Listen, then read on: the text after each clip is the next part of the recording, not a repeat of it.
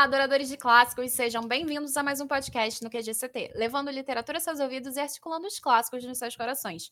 Esse podcast foi organizado junto da Jaque, do Estante da Jaquinha, para a nossa leitura coletiva Lendo Literatura Clássica. Meu nome é Camille Pezino. Eu sou a Jaque, do Instagram Estante da Jaquinha.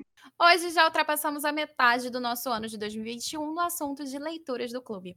Embora tentássemos controlar o tempo para que o debate fosse curto, na verdade, dessa vez foi bem controlável mesmo. Inclusive, foi acho que o debate mais engraçado que a gente teve. Os participantes ficaram bem empolgados, eu, inclusive, batendo quase o recorde de tempo durante o debate, foi mais de cinco horas. Então, assim, através do Google Meet, com todo mundo falando o que achou, o que gostou, que foi difícil, o que não gostou. Raul, é você?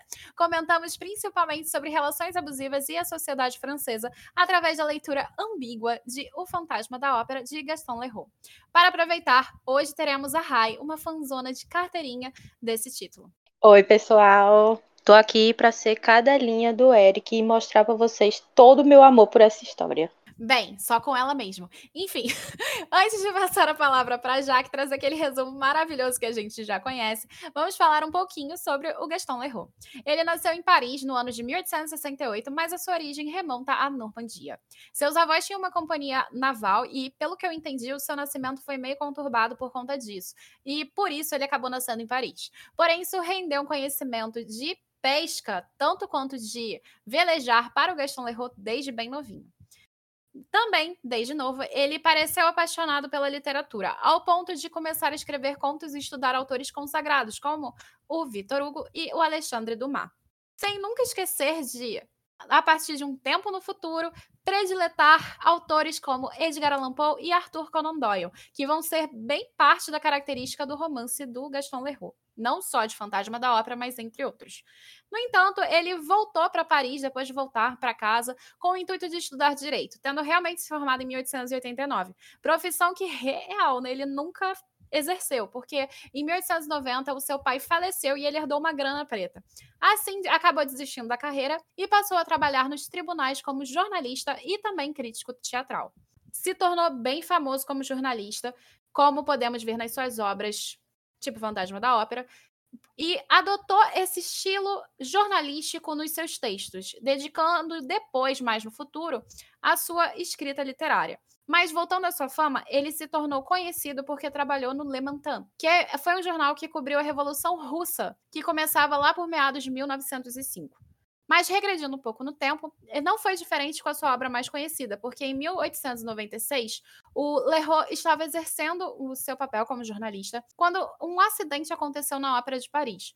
Um candelabro caiu sobre uma pessoa. Não foi uma zeladora, foi um patrono, é uma pessoa bem conhecida. E bem, quem leu Fantasmas já sabe que ele utilizou esse detalhe como inspiração também ficou encantado com o fato de ter um lago subterrâneo, que a Rai contou pra gente que é usado até hoje nos treinos de bombeiros. E por ter se perdido pelas portas e buracos que encontrou por lá na ópera, ele simplesmente achou seu cenário perfeito. Em 1899, quase na virada do século, se casou com Marie Lefranc, sua ex-esposa, que inclusive deu bastante dor de cabeça, porque ele não acabou ficando muito tempo com ela e porque já que em 1902 conheceu na Suíça Gianni e se apaixonou completamente e só pode casar com ela em 1917, depois de muita luta para conseguir o divórcio. Seu ofício como jornalista lhe rendeu muitos conhecimentos. O funcionamento de outros países, execuções, etc., porque ele viajou muito. Então, boa parte do que a gente encontra na obra do Leroux tem certo fundamento. Ou melhor, foi inspirado em algo que ele conheceu ou ouviu falar. Para além de jornalista, ele continuava escrevendo os seus textos, fossem eles livros, romances ou peças teatrais. Inclusive, escrevia folhetins, como foi o caso do Fantasma da Ópera, que saiu desse jeito. Como disse antes, ele era apaixonado por Poe e Doyle. Assim, escreveu romances policiais com bastante frequência, em que tinha um repórter investigativo como protagonista, como a gente vai encontrar o Sherlock, e até mesmo a gente vai encontrar o Dupin, o Joseph Rouletabille. Mas, para se dedicar à escrita da literatura, ele deixou o jornalismo de lado em 1917, tornando-se na França o mais conhecido autor de romances policiais, muito provavelmente aliado ao Maurice Leblanc, que é o autor de Arsène Lupin. Porém, é conhecido mesmo por Fantasma da Ópera, que publicou em 1911 e com um sucesso que não foi imediato. Na verdade, a obra demorou bastante para arrecadar a atenção do público até que se tornou o que conhecemos hoje. Demorou um pouquinho, mas chegou lá. Embora eu particularmente acredite que o sucesso de hoje do título O Fantasma da Ópera esteja muito afiliado às adaptações posteriores, que divergem bastante do original. Assim, o Leroux deixou um legado extenso, muito mais que o Fantasma da Ópera, pro romance policial e morreu em 1927, acredito eu, bem jovem, porque foi aos 58 anos, graças a um procedimento cirúrgico que deu errado. Agora, a Jaquita resumai pra gente o fantasma, digo, o Fantasma da Ópera. Então, galera, eu vou fazer aqui o resumo do Fantasma da Ópera para vocês. Na Ópera de Paris, tinha um boato de um fantasma que vivia lá, sondando a galera. E alguns fatos esquisitos ocorreram, até mesmo, até mesmo mortes, né? Aí criaram uma urbana sobre o local, né? Do fantasma da ópera, Nossa Senhora, ele é real. Beleza. Aí nesse todinho tinha uma menina chamada Cristine. Aí essa Cristine, ela vinha do país, ela era mais ou menos pobre, cantava menos só que ela começa a ter aulas de canto com uma voz misteriosa das paredes. Aí ela acredita que é um anjo da música, porque o pai dela era músico, e aí ela pensa, ah, é o anjo da música que papai falou. Ele veio me ensinar a cantar, bem, bem boazinha ela, né? Ela começa a cantar super bem, e um cara que ela conhecia na infância, que é um bocó de Jó, então já, ele foi lá assistir ela cantar, e ele ficou assim, deslumbrado, ai meu Deus, amor da minha vida. E aí ele vai atrás dela no caminho. Só que depois disso, ele, ele escuta ela conversando com o cabo do camarim, ele, e ele vê ela saindo, e aí ele não vê o homem saindo, e ele entra lá e não vê ninguém. Ele fica, oxente. Sim, ele entrou no camarim da moça escondido. A gente começa a prometer. dela querendo ela, ah, Cristina, vem cá, bebê. Aí ela dá um sim fora nele, não, sai daqui, pé no saco, chato, vai pro inferno. O pai dela tá e ele segue ela, e aí ele, ela vê, ele vê o anjo da música cantando, e, e Cristine vê e fica lá deslumbrada, e ele prova tudo de manhã no chão. Sei que depois disso, Cristine some, fica um tempo, uma reta de tempo sumida, e reaparece. E no que ele reaparece, ele fica, Cristine, agora que eu lhe vi, agora que você voltou, é, você vai ter que dar conta de, de, do, do que você vai fazer para mim. Aí ela Aí, meu irmão vai tomar conta da tua vida, me deixa em paz, deixa de ser doido. Aí, beleza. Aí, depois disso, a gente descobre que o fantasma é gente e que ele tem uma casa debaixo da ópera. E que o cara sequestrou Christine e nos deixou ela ir embora sabendo que ela ia voltar. Aí, quando ela volta, ela descobre o quê, minha gente? Que sei, o cara não tem nariz, ele é o Voldemort. É o cara lá, o, o tal Raul chato doido, que queria, queria dar conta da vida dela. Aí ela fez, ai não, Raul, é que eu tô horrorizada, eu te amo, eu tenho medo dele, ele não é o anjo da música. Aí é, ele faz, ah, fica comigo, ela faz, ah, eu não posso ficar com você, porque ele não deixa eu ficar com ninguém, ai, eu sou uma coitada. Aí, beleza. Aí ele, o Raul fica de viajar a trabalho, e aí eles vão passar só um mês, aí ela faz, ai, vamos brincar de noivinhos esse mês, vamos. Ai, que noivinhos fofos nós somos, bibibi, bobobó.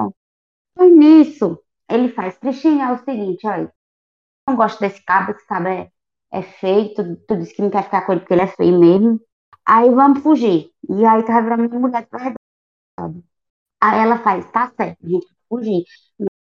Vai fugir depois que eu me apresentar, porque eu quero cantar pra ele. Mas por que tu quer cantar pra ele se tu tem horror dele? É porque ele me ensinou que não é justo, pobre Pobre fantasminha, ai meu Deus. O fantasma vai, pum, sequestra ela de novo. E diz, não vai não, não vai fugir não, desgraçada, vai ficar comigo. Aí, no, o que que acontece? Um personagem que quase não aparece pra nada no livro, que ele não tem nem nome, chama ele de Peça. E aí, Peça vai ajudar o Raul a recuperar a Christine, né? Vai atrás do Christine nos subsolos lá da ópera. Porque ele conhece a do fantasma, né? Que na verdade o fantasma chama ele. Só que o que acontece? Essa vai ajudar o Raul, porque o Raul é incompetente, né? É um inútil. E aí, nisso que ela está sequestrada, o fantasma chega pra ele e fala, olha, é o seguinte, se você não ficar comigo, vai todo mundo morrer, porque eu não dá esse negócio aqui. E é isto. Porque o Percy, ele não é tão competente assim, mas ele é mais competente que o Raul. Porque o Raul foi só para atrapalhar e dar pontinho. Os dois incompetentes conseguem tirar a Cristina de lá, mas consegue. O fantasma deixa a Cristina ir embora, não é porque eles são incompetentes mesmo. Aí o fantasma faz, ai, Cristina, ela deu um beijo na testa dele, aí ele, ai meu Deus, ela me deu um beijo na testa, ai meu Deus, eu estou domado. Cristine pode ir, vai ficar com seu amor. Aí o fantasma vai e morre de amor, e é isto. Bom, depois de ouvir esse resumo maravilhoso da Jaque, principalmente por pontuar o quão imprestável o Raul é, sim, gente, vai ser bem difícil falar de uma maneira carinhosa sobre esse livro. Vamos reproduzir o nosso debate via Google Meet, ao menos o que conseguirmos dele para vocês. Então, a primeira pergunta foi: o que, que você achou do romance? Você gostou da leitura? Não gostou? Você achou que esse livro soou mais como um romance policial ou um livro de fantasia? Então, gente, antes de dizer assim se eu gostei, se eu não gostei, se eu achei uma boa leitura, eu preciso contextualizar vocês sobre a minha experiência com romance, é, com o Fantasma da Ópera. Eu assisto musical desde que eu era muito pequena, acho que por volta dos 15, 16 anos foi que eu comecei a gostar de musicais, e o Fantasma da Ópera sempre foi um dos meus favoritos. Aí foram se passando os anos e eu fui criando esse gosto pela história mesmo, primeiramente sobre o musical e queria aprender outras adaptações, ler o livro, procurar jogos, procurar filmes. E aí eu fui lendo um pouquinho das histórias assim, mas os filmes não me agradavam muito. Então eu decidi ler o livro mesmo, o original, né? Porque é sempre bom ler o original. E decidi procurar joguinhos também. E eu acabei encontrando um dos jogos que leva o nome do livro, Phantom of the Opera, e ele é muito fiel a essa história. Claro que tem uma diferença em outra, né, para tornar o joguinho um pouco mais original, mas ele é tão fiel, tão fiel que até os mínimos detalhes sobre essa história que não estão no filme, que não estão na adaptação musical, tinha no jogo. E aí isso atrapalhou muito a minha leitura, porque toda hora que chegava um detalhe, um momento crucial, aquele plot twist para empolgar o leitor, eu já sabia o que ia acontecer. Então acabou sendo uma leitura bem lenta, uma coisa bem maçante mesmo, porque eu simplesmente sabia tudo. Então, isso não quer dizer que a história seja ruim. Eu gosto bastante dessa história. Não gosto tanto dos personagens, porque eu acho que tem muita coisa problemática, mas a história em si eu gosto bastante. E se ele é um romance policial ou um livro de fantasia, na minha concepção ele é mais para um romance policial. É tanto que a narrativa que o Gaston escolheu para poder descrever a história, é muito como se fosse uma investigação. Ele vai apresentando os fatos para gente, ele vai indicando pistas, ele vai fazendo notas de rodapé para contextualizar o momento histórico, contextualizar o estudo da arte, quem eram os grandes artistas, as grandes músicas. Então, para mim, é muito mais um policial do que uma fantasia, realmente. Uma observação sobre um comentário da Rai, que a Rai disse quando era muito pequena, com 15 anos, porque depois que a gente passa 25, a gente olha para os 15 e pensa, gente, como eu era criança, a menina de hoje em dia de 15 anos parece eu com 25. Eu acho que Raíssa compartilha desse sentimento, porque eu falo a mesma coisa. Quando eu era criança, quando eu tinha 14, 15 anos, ah, eu, é, eu já estou quase no 30, amiga. Quase no 30, a gente já é adolescência, já é quando eu era pequena. eu também quase nos 30, amiga. Eu vou fazer 27. Aí, é, sobre o livro, né? Eu gostei do livro, mas depois do debate eu desgostei um pouco do livro. Tipo, tinha data estrelas, eu baixei para 3,5. Por quê? Porque o livro, eu achei a linguagem dele fluida, achei. Não, não, me, não me incomodou tanto as coisas problemáticas dos personagens, porque eu lido muito bem com personagens problemáticos e vocês já devem saber desse meu histórico aqui, não é, gente? Porque, né? Estamos aqui há mais de um ano, você escreveu com vocês. E depois de Vadinho, eu acho que ninguém espera mais nada de mim. Então, eu gostei do. Só que é, existiram coisas que realmente ficaram mal, mal explicadas e tal. E apesar de eu achar a leitura fluida, eu achei que o Gaston ele tinha muito de inventar uma coisa muito do nada para resolver um problema na hora. Tipo, não, não tinha uma, uma construção tão detalhada, como, por exemplo, vou citar uma pessoa que nem é clássico, mas para mim faz isso muito bem, que é o Stephen King. Mas tudo bem. sobre a história parecer romance, fantasia ou, ou policial, para mim parecia mais um policial, por causa da narrativa, como a Rai falou, e isso vem porque o, o Gaston, ele era repórter policial, né? Então ele transportou muito isso para a obra dele, de propósito, inclusive. E eu achei que isso deu um ar interessante, mas eu não consegui sentir tanta empatia assim pelo narrador, coisa que as outras pessoas do debate sentiram. Será? Ah, eu achei muito legal, achei o narrador debochado, divertido, sei que. Eu já não tive a simpatia tão grande com o narrador. Não sei porquê.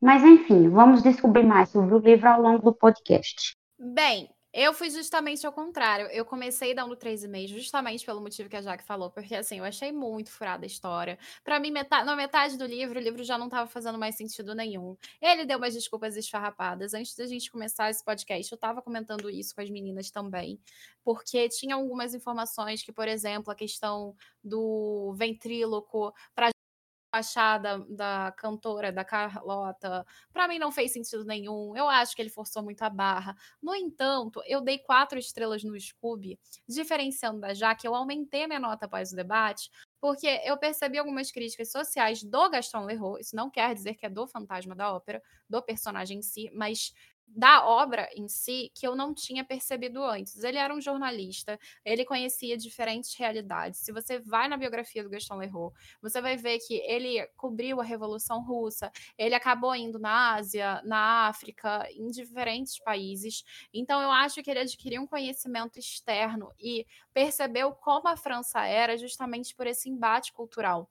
Então eu acabei aumentando a minha nota, mesmo a contragosto, porque eu achei as críticas muito boas. E uma vez eu cheguei até a comentar com a Rosita, que é da Biblioteca da Rua, que eu passo muito pano quando o autor, na nota em si, quando o autor ele traz umas críticas interessantes. E a leitura para mim foi muito enfadonha, gente. Camille, você deu quatro para uma leitura enfadonha. Caramba, imagina quando a leitura foi insuportável, né?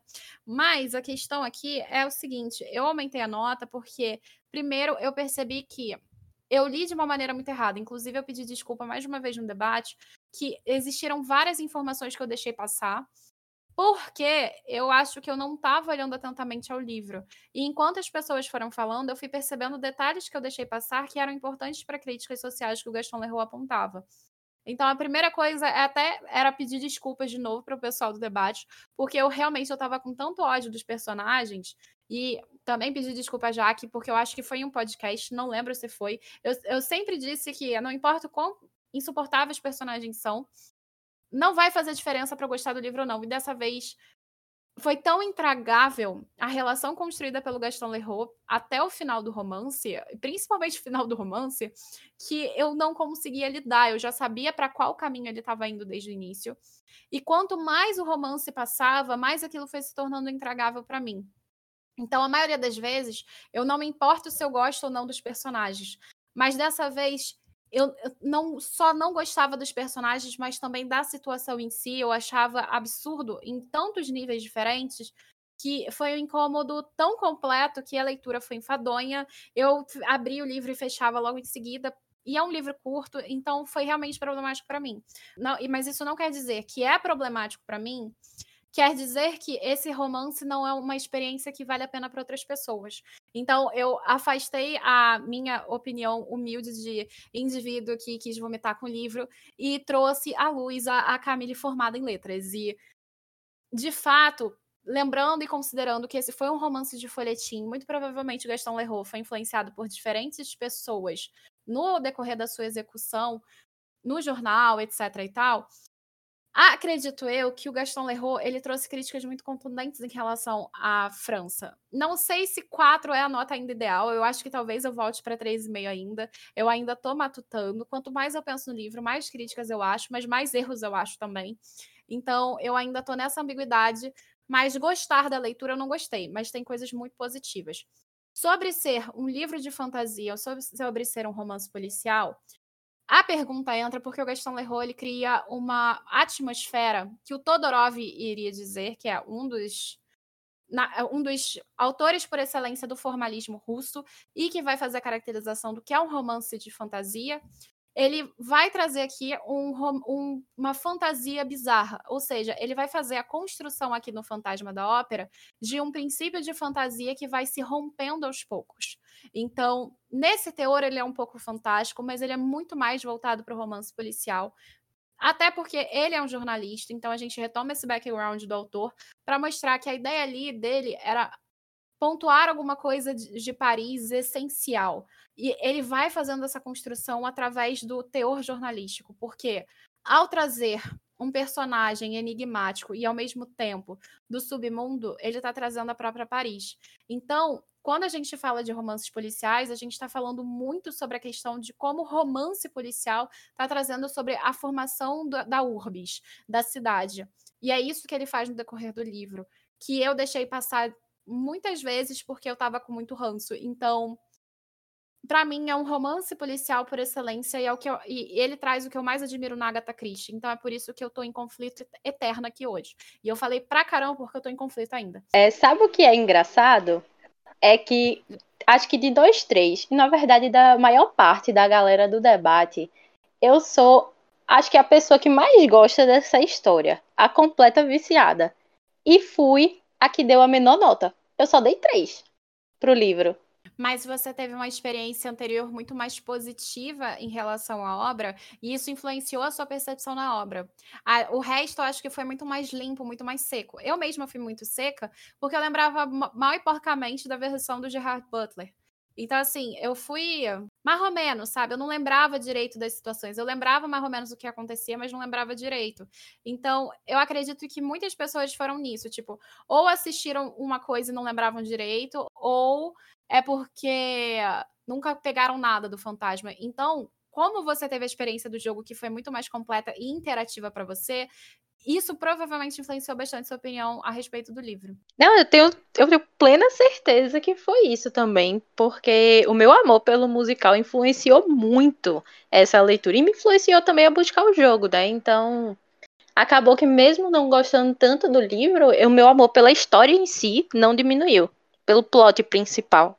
Eu sou dessas pessoas que não teve contato, né? A única coisa que eu conhecia, eu sabia que existia o musical, Sabia que existia o livro, mas nunca fui de assistir, é, nunca fui atrás de assistir um musical, sendo muito sincera. E meu contato era só com o cover do Nightwish mesmo. E parava por aí. Mas eu gostei de conhecer a história e hoje, no dia que a gente está gravando aqui, mais tarde a gente vai assistir o filme juntos. E eu acho que vai ser interessante. Se eu não gostar muito provavelmente eu vou dormir, provavelmente, mas vai ser interessante. E eu achei engraçado porque a Camille, ela daqui a uns dias vai ler o meu mangá favorito, que é uma coisa extremamente tóxica, Chernobyl, e ela disse que se incomodou muito com os personagens serem tóxicos e que isso fez ela não gostar da história. Eu tô começando a achar que ela vai odiar o meu mangá favorito. Bom, a segunda pergunta foi: durante o decorrer da obra, encontramos quatro personagens destacados: Christine, a cantora, seus dois pretendentes, Eric, o fantasma, e Raul, o Visconde babaca. Desculpa, o Visconde. Não menos importante, o persa, o Salvador. O que, que você acha de cada um desses personagens e o que, que você acha da relação construída entre Christine e o fantasma e Christine e Raul? Para você, qual é a diferença principal entre esses dois relacionamentos tóxicos? O tóxicos não tava, tá, gente? É, então, começar assim de trás para frente na lista dos personagens, porque eu acho que é mais fácil de conversar. O Persa, para mim, foi um personagem que foi bem apagadinho na história. Ele é importante para a gente poder conhecer os detalhes assim por trás da vida do Eric, por trás de todas as maquinações, para poder desvendar as coisas.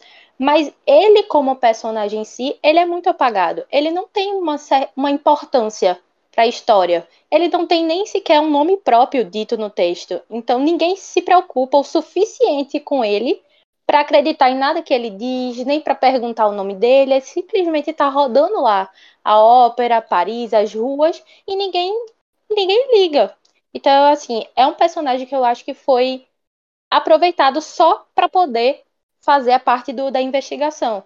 Se a gente tirar aquilo ali, a única relevância para a gente é que a gente teria que usar de outro artifício para o Raul poder seguir assim com, com o final da história.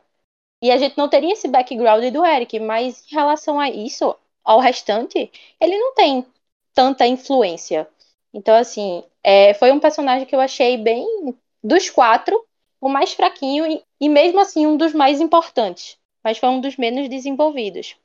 A Christine, para mim, é uma pessoa que começou bem inocente, Camille talvez discorde de mim, mas eu acho que no começo estava bem inocente, ainda bem ingênua. Ela não estava psicologicamente bem. Talvez até precisasse de uma terapia, de um psiquiatra, alguma coisa assim, porque ela ficou bem como se fosse um zumbi. Ela não ligava mais para a vida dela, ela só estava vivendo um dia atrás do outro. Ela não tinha mais o gosto pela vida por causa da morte do pai, que era uma pessoa muito importante para ela. Então ela se tornou uma pessoa muito vulnerável, muito influenciável. Mas isso não justifica as outras coisas que ela fez a partir do livro, porque a partir do momento que ela renasce, que ela go gosta de, de viver de novo, que encontra um propósito, ela se torna tão manipuladora e tão tóxica como os outros personagens.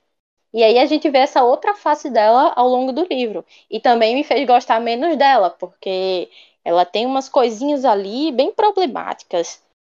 Tirando a cena que ela é a pseudo-feminista, porque aquela cena é a minha favorita. É, sobre o Raul, eu acho que a gente não precisa nem entrar nesse tópico, né? Porque já ficou bastante claro que o Raul é um zerinho à esquerda, um visconde babaca, um personagem insuportável.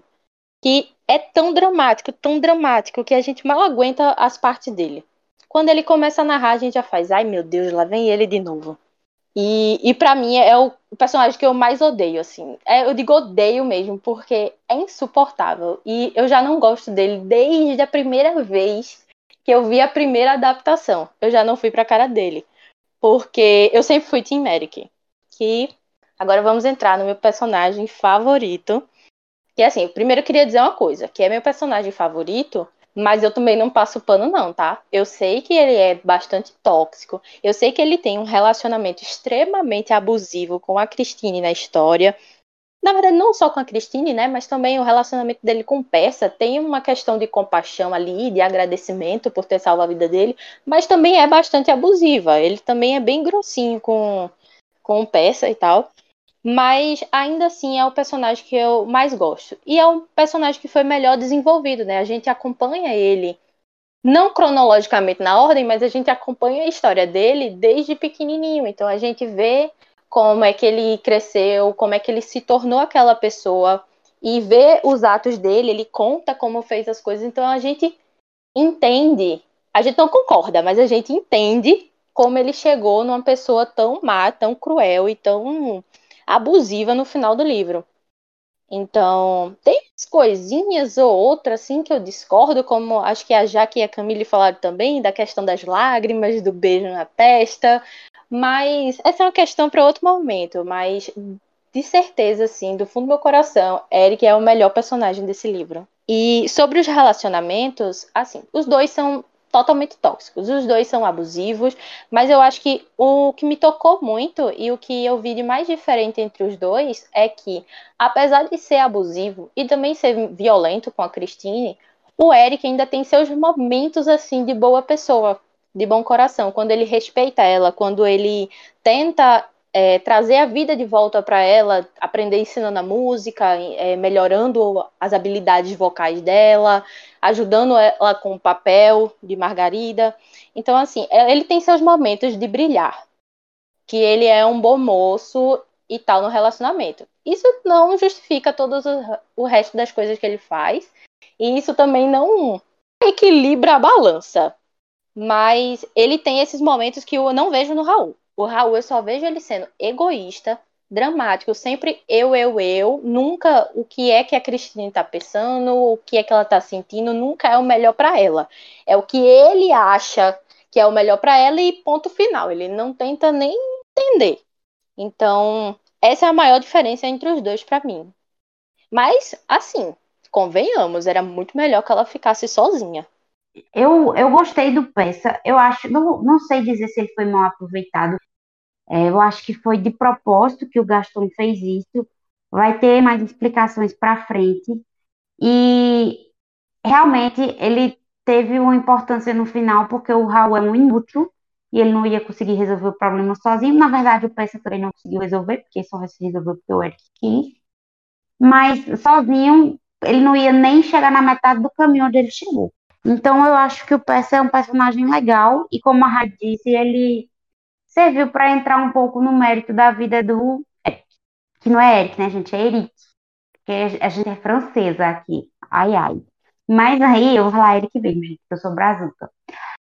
Sobre o Raul, o Raul, ele é o heterotop chato, mimado, criado por vó, que acha que manda na mulher e que a vida dele é mais importante do que tudo que corre ao redor do mundo.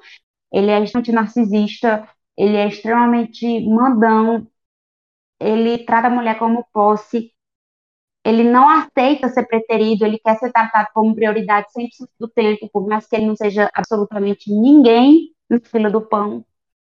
E ele traduz muito o homem da sociedade machista, né, gente? Com certeza você conhece alguém por aí. Não só um alguém, né? Vários alguém.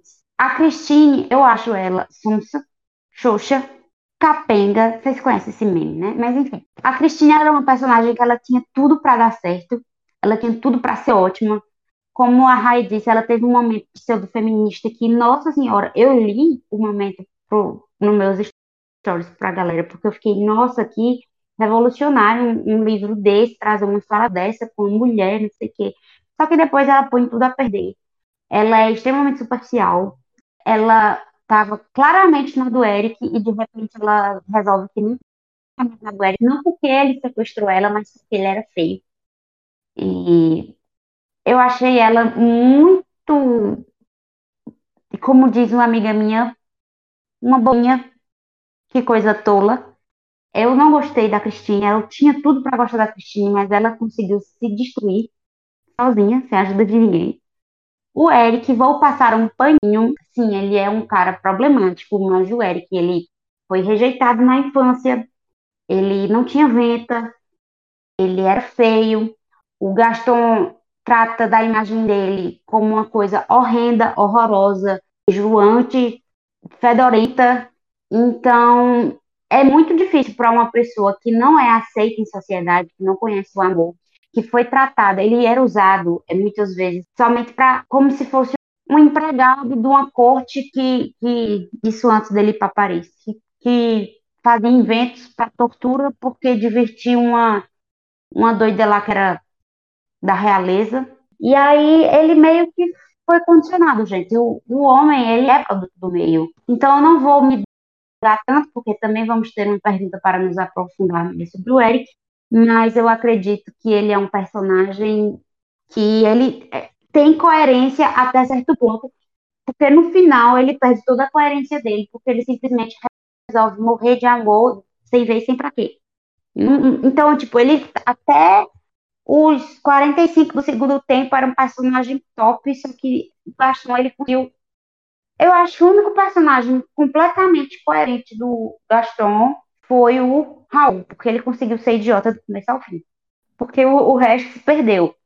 E sobre os relacionamentos, eu acho que todos são problemáticos, todos são abusivos, mas a Christine, de modo algum, é apenas uma vítima. Ela também era abusiva, ela também era tóxica, ela também era manipuladora, tanto com o Eric quanto, quanto, quanto com o Raul assim como eles eram com ela. Então, era um, um Chernobyl total, gente. É, como disse um menino no debate, 637, e é isto. Por uma palavra para cada um dos personagens, eu acho que o Raul é insuportável, mimado, escroto, babaca, imbecil. Era só uma, né? Perdão. Bom, é, para uma palavra para o Raul, eu diria que é o a, o cocô da mosca do cavalo, do, do cocô do cavalo do bandido, eu acho que essa é a definição porque ele é um personagem extremamente intragável. É, não dá para lidar com ele. Eu não consigo ler as páginas sem pensar por que você não morre, desgraça. Enfim. É, fui super delicada, tá, gente? Em relação ao Persa, para mim ele é um personagem muito ambíguo, porque parece que ele se importa com o Eric, mas na verdade o que ele tá fazendo é se importar com a própria sorte, ou seja, ele depende que o Eric não se revele para ninguém, ao mesmo tempo em que ele se sente um teor divino paterno em relação ao Eric. É muito contraditória a relação que o Persa tem com o Eric em si. Diria também tóxica como a Jaque. Mas falando do Persa como personagem, eu concordo com a Jaque também que é proposital o apagamento dele, porque é um apagamento social e a gente vai ver isso mais para frente. Então, o que eu posso dizer do Persa é que ele não é bom nem é mal. Na verdade, eu nem gosto dele. Eu acho que ele só é mais um personagem tóxico e abusivo que prediz, ou melhor, se coloca numa posição de. Ai, eu sou uma pessoa muito boa, mas eu me sinto tão culpado por ter salvado você, Eric. Então, assim, foi insuportável também. Não tanto quanto o Raul, claro, eu acho que o personagem mais insuportável de toda a minha vida literária, se não é o Raul, chega perto do Raul, talvez seja o Raul. Em relação a Christine, eh, como a Jaque falou, eu acho ela totalmente sonsa. É, para mim é exatamente a Branca de Neve. Bateu a primeira vez a bruxa, tudo bem ter aberto a porta. A segunda já tem algum erro aí. A terceira é sonseria. Então, Christine, para mim, é uma sonsa. A Rai falou que ela é inocente, tal. Eu não acho que ela é inocente em nenhum momento ela se deixa levar pelas situações porque é muito mais fácil para ela se levar pelas situações e ela é abusiva com os dois, como a Jaque comentou. Não consigo tragá-la também na cena pseudo-feminista. A gente diz que é pseudo-feminista porque ainda assim ela diz que vai dar créditos ao marido. E então não dá, gente. Simplesmente não dá. Não consigo tragar essa personagem também. E talvez seja uma coisa positiva do Gaston Leroux, como eu falei no debate, porque ele conseguiu fazer personagens tão insuportáveis que eu tenho que bater palmas, porque eu fiquei com ódio mesmo, real, assim. Ele conseguiu suscitar emoções que, embora não fossem positivas, fossem emoções de repúdio. Então, para você ter esse nível de ranço, o autor tem que ser bom de certa maneira, eu acho. Então, por isso que eu fiquei bem dividida em relação à minha pergunta anterior. Mas a leitura foi insuportável por causa deles. Em relação ao Eric, eu não vou passar pano. Ah, claro, o, a gente vai comentar mais sobre a personalidade do Eric, se ele é bom, se ele é mal, na próxima pergunta. Mas o que eu posso dizer do Eric é, por mais que ele seja produto no meio, explica, mas não justifica. Existem pessoas que sofreram tanto ou um pouco mais e não fizeram o que ele faz, mas também não vou julgar porque eu não tô na pele dele, então quem sou eu para falar alguma coisa? Eu não sei como eu é, procederia nessa situação. Talvez eu me mostrasse má, talvez me mostrasse boa. Mas ele é um personagem, como também a Jaque comentou, que foi uma coisa que a gente conversou no debate, inconsistente, tanto quanto o persa, quanto. O persa não, mas ele é tão inconsistente, quanto a Christine, porque o enredo é inconsistente. E como o enredo ele trata sobre o Eric e ele trata sobre a relação que o Eric tem com a Christine, a inconsistência já está pronta. Eles acabam se tornando porque o enredo ele vai sendo encaminhado para um não entendi Gaston Leroux que você fez aqui, foi para agradar os outros? Só pode. Então, em relação à relação entre construída entre os personagens, a diferença principal para mim é porque um é bonito e rico e o outro é feio. Não tem diferença. Por, e, e também, claro, o Eric é um indivíduo muito melhor que o Raul. Só que a Cristine opta pelo, pelo Raul justamente porque ele é rico. E porque ele é bonito, ele não é feio. Inclusive, tem uma pergunta muito marcante no livro, que é o Raul perguntando a Cristine: ah, mas e se ele fosse bonito? Não fale algo que pesa na minha consciência. E durante o debate, quando a gente estava comentando sobre os personagens, eu peguei o livro e falei várias citações que eu marquei no livro, porque eram citações tão insuportáveis daquela sociedade, insuportáveis daqueles indivíduos, que não dava. E em relação à construção dos relacionamentos deles, como acontece em Machado de Assis, como acontece em outras histórias relevantes pra caramba dentro da literatura, o que o Gaston Leroux está trazendo aqui é um microespaço para falar do macroespaço. Ou seja, ele pega esses personagens da Ópera de Paris e está tentando falar da França e das suas relações sociais, tanto da música quanto da arte. Ao mesmo tempo, ele pode trazer uma metáfora sobre a própria Christine, da questão de ela abdicar da música, fazendo a representação do Eric, ao mesmo tempo em que o Raul é a representação do matrimônio, dessa fuga do relacionamento romântico ou dessa fuga da carreira, e a decisão da mulher dentro do cenário francês. Então, basicamente, são relações extremamente complicadas, extremamente tóxicas, que são absolutamente insuportáveis e não dá para lidar com nenhuma delas de maneira saudável. Eu recomendo remédios, é isso. Então, a terceira pergunta foi: Você acha que o fantasma era alguém bom que foi corrompido pela falta de amor? Ou você acha que ele era alguém mau e não teria feito diferença? Explique a sua opinião. Então, gente, vamos começar a falar do meu personagem favorito. É, o Eric, com certeza, é um produto do meio. Como a Jaque falou, né, é muito do que a sociedade fez com ele, quando ele era pequeno, quando ele estava crescendo. Então, assim, não que isso justifique, mas isso faz a gente entender um pouco como ele chegou aí.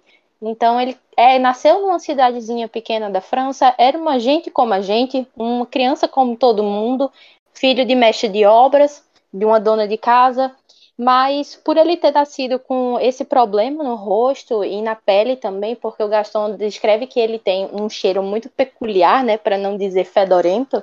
Então, ele foi rejeitado pelos pais. Ele sofreu muito em casa a ponto de fugir de casa e viver no circo, no, nas tendas, nas apresentações em feiras. Ele era apresentado naquele tipo de show de horrores, como se fosse um, um morto-vivo, um, um, zumbi, e apresentava é, truques de mágica. Então, ele nasceu nesse. cresceu e se desenvolveu nesse meio. Então, foi aí que ele aprendeu as questões do, dos ilusionismos, mas ele também aprendeu a ser rejeitado.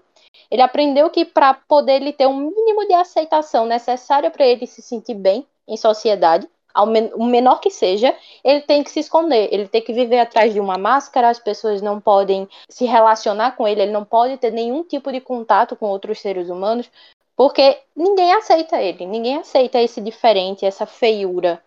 E especialmente em Paris, né, que é muito dessa coisa de ser o belo, de ser o bonito, de ser o cheiroso, né? Porque tem aquela história dos perfumes franceses e tal, para esconder as outras coisas. Então, ele é realmente um produto do meio. Então, eu concordo com a Rai. Eu acho que é muito difícil dizer se ele é bom ou se ele é mau. Eu acho que como é, botar isso em preto no branco, é, uma vez que ele é ambíguo ele tem o seu lado bom e ele tem o seu lado ruim. Ele cresceu numa situação de vulnerabilidade, é, sem aquela questão do apoio familiar, da formação da criança. E a partir do momento que ele não tem esse lar, que ele é tratado como um monstro desde a infância, ele assume essa face de monstro. Então, para ele, torna um pouco, torna-se até mesmo natural. Eu acredito que o Eric ele poderia ter sido um personagem fantástico se o Gaston não tivesse esculhambado com ele, como eu havia falado no final da pergunta anterior.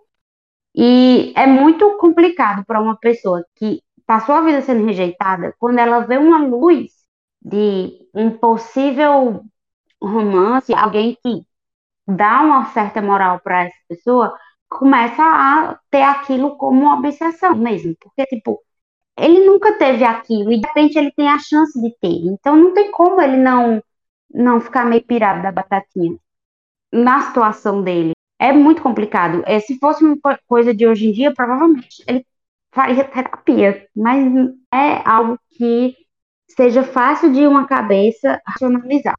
A situação dele é muito complicada para uma pessoa racionalizar.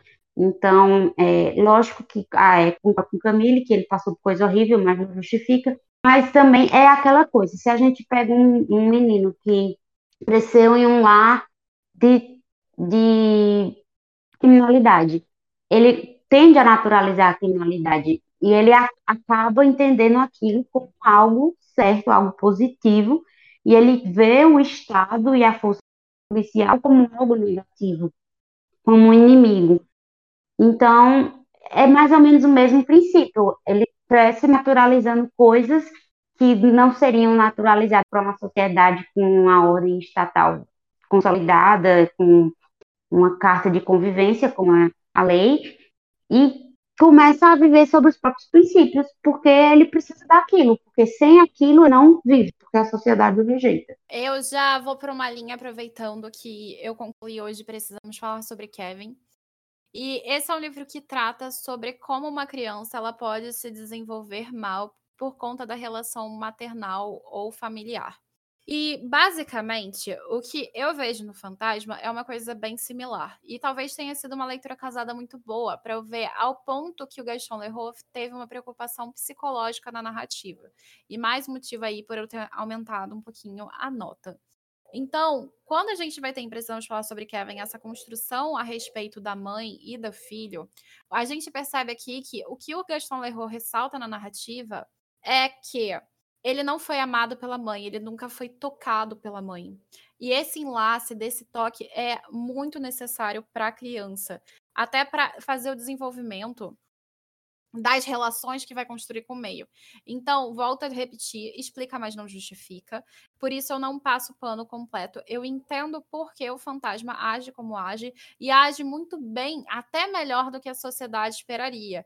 E ele só age dessa forma porque ele não se considera e não se caracteriza como humano. A pergunta ela surge da mesma forma que a gente tem embaixo Rousseau versus Hobbes, se o humano nasce bom ou se é corrompido pela sociedade ou se ele já nasce ruim e é isso, sabe? Então a gente encontra essa temática em outras obras, como O Senhor das Moscas, etc. Até a gente encontra isso um pouco em Precisamos Falar sobre Kevin. Só que o que acaba acontecendo aqui é que o Gaston Leroux passa o pano.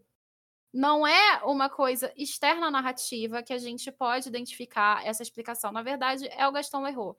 Inclusive, eu vou fazer uma citação, e peço aqui um parênteses para fazer essa citação, é literalmente o último comentário que o Gastão Leroux faz, que é o seguinte: Pobre infeliz Eric, devemos lastimá-lo? Amaldiçoá-lo? Ele só pedia para ser alguém como todo mundo, mas era demasiado feio.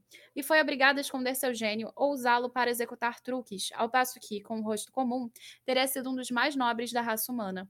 Possuía um coração no qual cabia um império do mundo, e no fim viu-se obrigado a se contentar com um porão. Como efeito, é digno de pé no Fantasma da Ópera. Então, basicamente, o Gaston Leroux está afirmando para gente que ele foi corrompido pela falta de amor. Independente de tudo que a gente possa achar, o próprio autor ele vai marcar isso muito fortemente no final da narrativa para que a gente sinta pena do fantasma. E eu vou fazer um paralelo com Vingadores, tá? Que é o filme em que o Thanos aparece por 29 minutos. E só que ele está presente a narrativa inteira. Eu posso fazer o mesmo paralelo com Drácula do Bram Stoker. E esse recurso narrativo é utilizado pelo Gaston Leroux. A gente não tem muitas cenas com o Eric presencialmente, mas ele está incorporado na narrativa inteira. Da mesma forma que funciona com Drácula. E aí vocês podem ir no nosso podcast de Drácula para conferir mais sobre isso. Mas basicamente o que a gente vai encontrar aqui é essa presença constante dentro da narrativa e, ao mesmo tempo, o apagamento do personagem. E esse apagamento proposital dentro da estrutura social da Paris vai fazer com que a gente sinta cada vez mais pena dele. Então, ele pode ter sido sim corrompido pela falta de amor, mas isso não justifica absolutamente nada que ele fez, como Gaston Leroux tenta trazer pra gente. E para mim isso soa absurdo. Só que vale lembrar também que o período histórico que o Gaston Leroux escreve essa obra é 1911. Então, o pensamento daquela época é muito diferente do nosso. Ao ponto de que, muito provavelmente, o relacionamento da Cristina e do Raul era aceito. Aquele absurdo. Da mesma forma que o relacionamento dela com o fantasma. A gente acaba percebendo do, no decorrer dessa leitura o quanto as relações foram mudando o quanto a gente foi modificando o pensamento, principalmente sobre a mulher. E eu acho que pensar no fantasma como alguém corrompido pela falta de amor é esquecer, muitas das vezes, que por mais que a gente sinta a pena de um criminoso, não quer dizer que a gente tem que passar aquele pano. Na verdade, a gente entende o que acontece, a gente entende a estrutura, mas não é o suficiente para isso. Só que, como o próprio Fantasma disse, e entrando no que a Jaque comentou sobre a construção psicológica e social, ele nem sequer era humano, ele não fazia parte do convívio social francês, ele viveu com ciganos. Então, na cabeça dele, o que ele fez não estava errado em nenhum momento. Na cabeça dele, aquilo era o correto, porque as leis e diretrizes que ele seguia eram essas. Então, assim, a moral também está muito relacionado àquilo que você convive, o que você acredita. Então, enfim, gente, podemos passar pano, podemos não passar pano, mas é, na, na minha moral eu não passo pano, não, mas é, é o que o autor acha, então tô seguindo a onda do autor. Quando tu falou assim que era o que ele achava correto, e aí eu preciso completar não só o que ele achava correto, mas o que ele achava que era necessário para receber o mínimo de aprovação suficiente da sociedade. Porque ele era tão desesperado para poder ser aprovado, para as pessoas gostarem dele, ele enfim ter relacionamento com as pessoas na sociedade, que ele começa a fazer os crimes, né? Começa a criar a, os autômatos, a fazer as construções milagrosas, né? Que o pessoal chamava essas questões muito tecnológicas, assim, de milagres. Então, quando ele vai lá para a Pérsia, para a sultana, para criar aqueles negócios e ficar bem malvado, e aí ele começa a assassinar pessoas, a ensinar a sultana a assassinar pessoas, e aí começa a onda de crime, né? Os fatos que a gente não consegue passar pano, é, por assim dizer, mas ele fez porque aquilo, querendo ou não, era a única forma que ele se sentia incluído, que ele podia ver que as pessoas o admiravam que viam mais do que um monstro, mas viam também a sua inteligência e a sua importância também. Porque ele foi tão importante ao ponto do, do, do né, que se chama o cara que estava lá na Pérsia, mandar um, um cara da polícia ir atrás dele em outro lugar para trazer ele para dentro do seu território, para trazer ele para fazer as construções. Então, importante também que o, o Peça até teve um sentimento de compaixão, né, de de querendo ou não, de responsabilidade com ele para poder salvar ele. A morte dele foi solicitada, né, foi ordenada pelo Shahin Shah e o Persa salva ele. E aí ele vai para Istambul, né, para Turquia, Constantinopla na época, e ele ganha fama também. Ele impressiona todo mundo com essa genialidade. Então, querendo ou não, é um ponto que ele conseguiu fazer uma marca naquele povo, fazer uma marca na sociedade. Então, não é só falta de amor, mas é também o mínimo possível para ele se sentir incluído no meio, se sentir um pouco humano. Não que justifique os crimes dele, obviamente, se vamos ressaltar isso mais uma vez, mas a gente tem que entender também que não era só a falta de amor, mas também o jeito dele de ele se sentir um pouquinho incluído, um pouco aceito. Que é consequência também, né, do, da infância dele, mas precisava ressaltar. Vou concordar, mas vou discordar. Porque não é sobre aceitabilidade, é sobre ser comum. O intuito do fantasma, porque o que, que acontece? Ele foi rechaçado pela mãe pela aparência dele. Então, o que na verdade ele queria não era ser necessariamente aceito pelas outras pessoas, porque ele não foi aceito pela própria mãe. O que ele queria era ser como qualquer um. Inclusive, ele faz um monólogo sobre isso para Christine, falando: Eu só quero ter uma casa, não quero mais morar no subsolo, eu quero ser como qualquer outra pessoa. Por mais que ele fosse genial, por mais que ele fosse incrível, ele só queria ter uma vida comum. Como muitas pessoas extraordinárias e até famosos depois no decorrer do tempo, o que eles percebem que faz falta você só andar na rua e ninguém olhar duas vezes para sua cara. Eu acho que é muito isso o que o fantasma estava buscando. A necessidade dele que você está comentando não é acho que sobre aceitação, porque aceito ele nunca ia ser. É muito mais sobre ser alguém que ninguém olharia duas vezes espantaria e ficaria achando que tem cheiro de morte ou qualquer outra coisa. Inclusive, fiz uma piada durante o debate porque eu achei que o subsolo de, do, do, da ópera era como se fosse um esgoto. As meninas me corrigiram, inclusive, vale ressaltar isso, tá? E só que todo mundo em Paris fedia, tanto é que os perfumes são famosos. Então, só porque o cara fede, só porque o cara não tem nariz. E a gente chegou à conclusão que a culpa é do fato dele não ter nariz. As pessoas são preconceituosas por causa disso. Vê como é que tratam Voldemort, brincadeira. Mas a questão aqui maior, eu acho que é muito mais essa questão de eu quero ser como qualquer outro indivíduo, porque o fato de eu ter uma aparência excepcional foi o que me fez ser o que eu sou. Não é uma questão de aceitabilidade, é uma questão de simplesmente tá ali. Sem, não, não precisa ser aceito, não precisa fazer piadas incríveis, construir coisas incríveis, sabe? Para ser reconhecido, porque a aceitabilidade requer um reconhecimento. Na verdade, eu acho que ele quer justamente o oposto, porque todo o reconhecimento que ele teve na Turquia, nos países orientais citados no, no decorrer do livro, foram negativos para ele, porque foram tornando ele cada vez mais o que ele foi tornando. Então, eu acho que é muito a, a ausência da fama que seria mais positiva. Entendeu a, a, o que eu quis dizer, a diferença? Eu entendi. Só que eu ainda acho que não é só a ausência da fama, não é só passar despercebido. Porque, querendo ou não, passar despercebido requer que você seja Assim, é o meu pensamento. Se você passa despercebido na sociedade, é porque, no mínimo, você é tão aceito a ponto de você se tornar uma pessoa comum, aceito como qualquer um. Então, eu ainda bato no ponto da aceitabilidade. Não mais aceitabilidade de ser um gênio. Isso aí, realmente, de ser uma pessoa extraordinária e ser reconhecido como extraordinário. Mas aceito o suficiente para se tornar uma pessoa comum.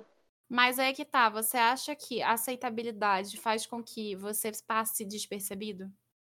Porque eu não acho, porque eu acho que quando você aceita alguém, você enxerga esse alguém. Claro que ele queria ser enxergado pela Christine, mas eu não acredito que ele queira ser enxergado por todo mundo. Ele só queria ter uma vida normal. A aceitabilidade, para mim, ela requer alguma coisa. Eu, eu concordo e discordo. Eu concordo com a Camille no contexto social amplo, mas eu concordo com a Rai porque ele quer ser aceito pela Christine. Sim, pela Cristine, sim, mas eu acho que quando gente, eu tô falando pelo discurso no sentido amplo, não pela Cristine. Pela Cristine, claramente ele quer ser aceito, porque ela é o elo maternal, ela é a representação da mãe.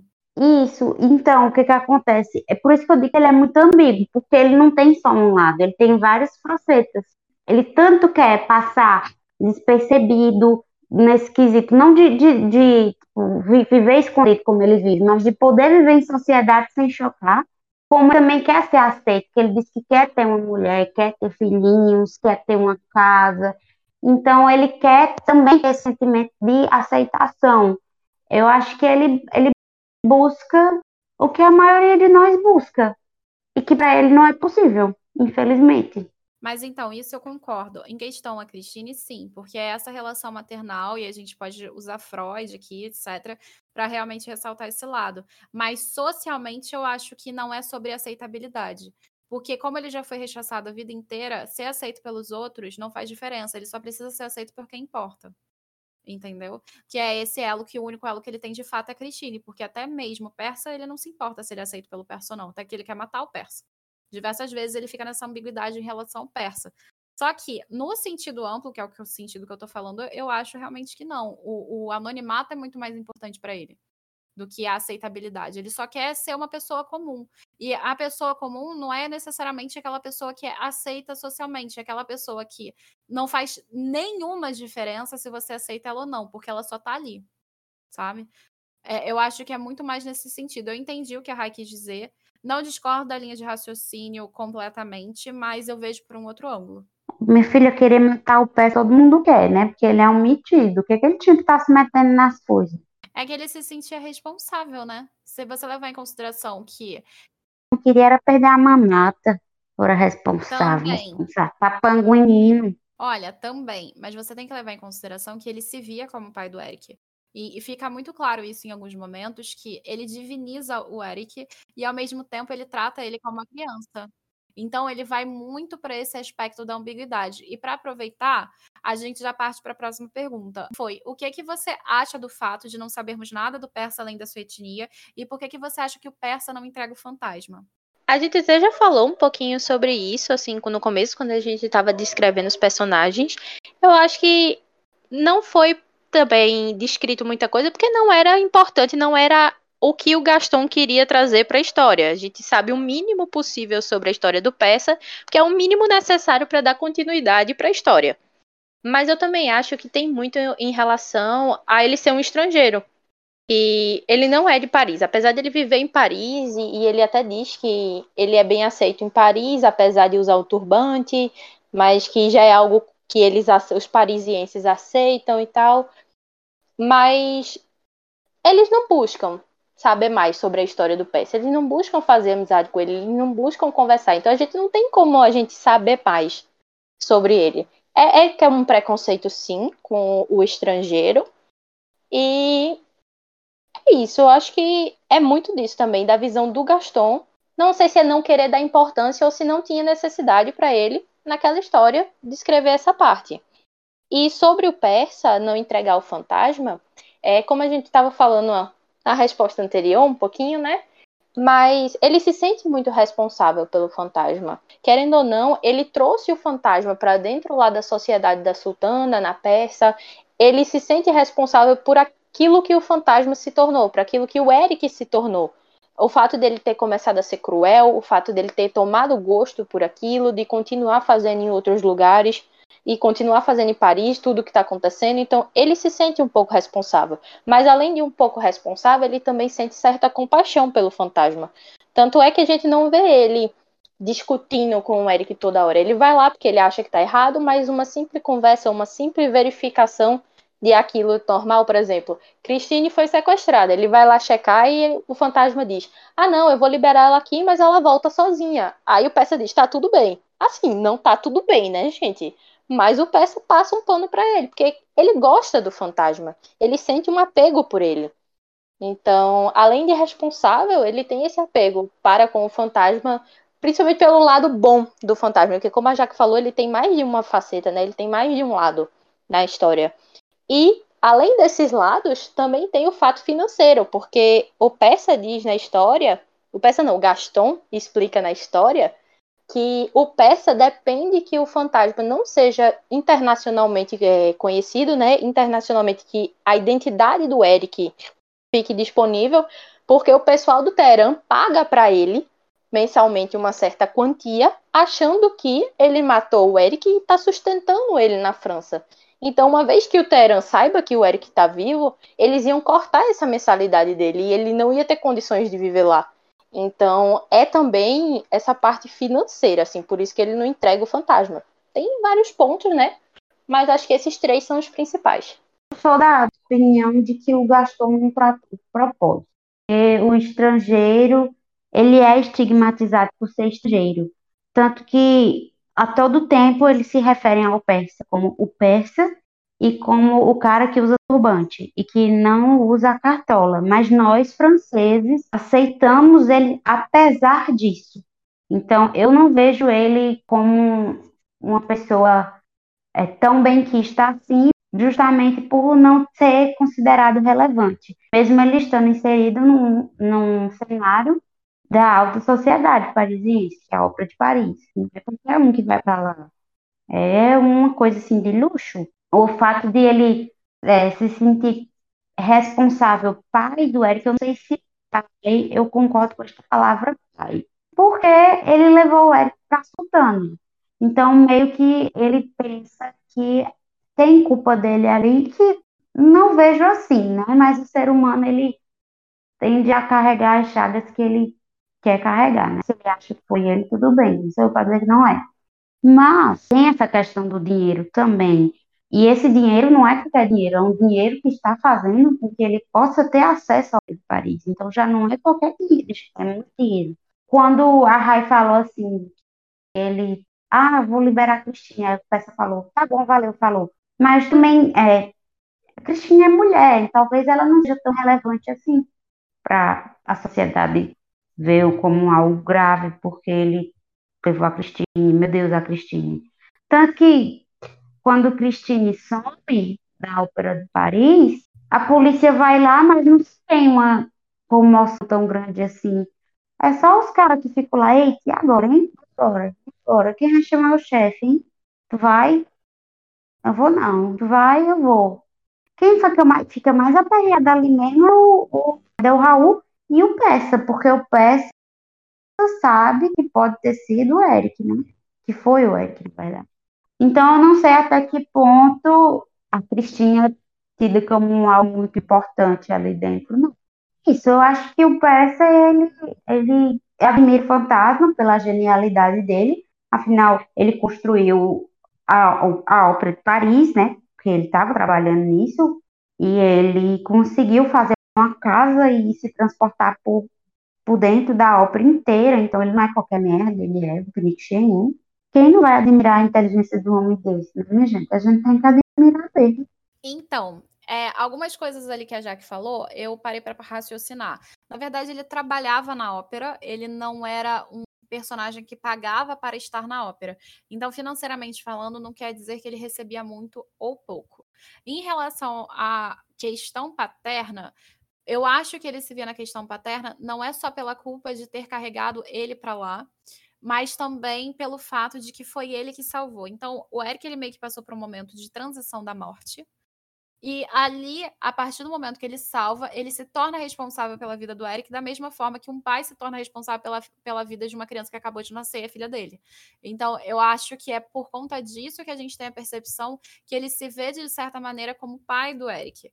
E ao mesmo tempo em que um pai vê um filho psicopata, que é genial, ele se vislumbra com esse fato, ao mesmo tempo ele quer impedir toda a maldade que aquela criança carrega, mas nunca vai conseguir dar o passo final para isso.